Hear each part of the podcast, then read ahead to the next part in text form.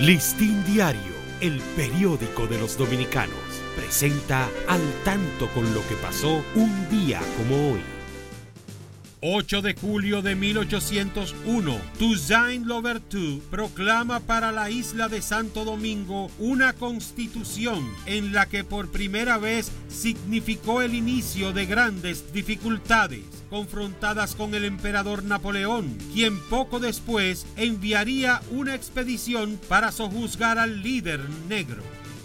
1808, las tropas combinadas de Sánchez Ramírez y Carmichael hacen su entrada a la ciudad de Santo Domingo, dándose comienzo a otra era de España en la isla.